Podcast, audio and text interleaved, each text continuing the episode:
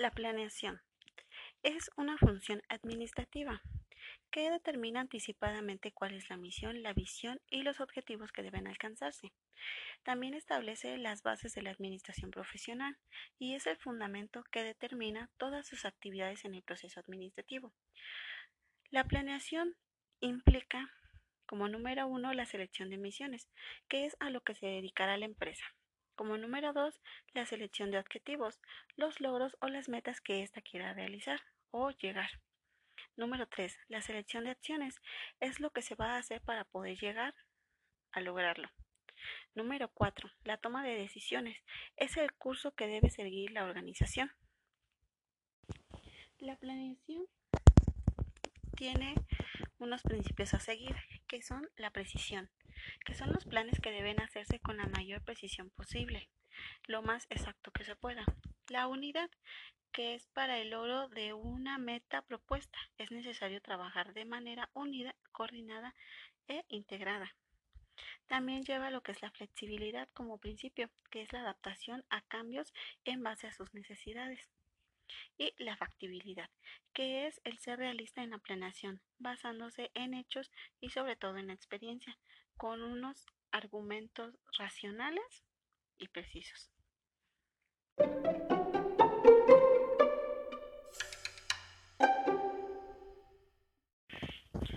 La planeación tiene un proceso diferente en cada nivel de las organizaciones. Un claro ejemplo podría ser el nivel de la empresa, que esto puede ser institucional, intermedia o a nivel operación. Para la institucional, el tipo de planeación es estratégica, es genérica y también sintética y lleva un, y su lapso de tiempo es a largo plazo. Es macroorientada, ya que considera a la empresa en su totalidad como un sistema. Su organiza, se organiza en forma lineal.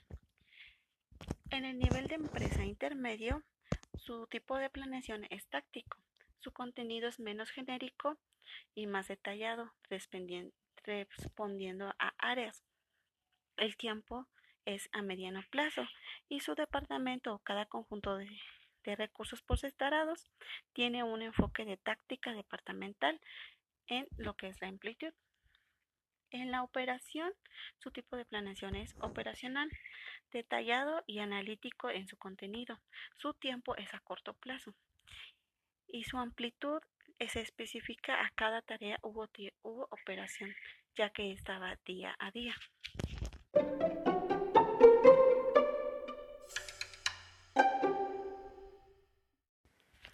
Planeación tiene diferentes tipos de planes, pero para explicar eso tenemos que entender que los planes son el resultado del proceso de planeación, que pueden definirse como diseños o esquemas de lo que habrá que hacerse en un futuro.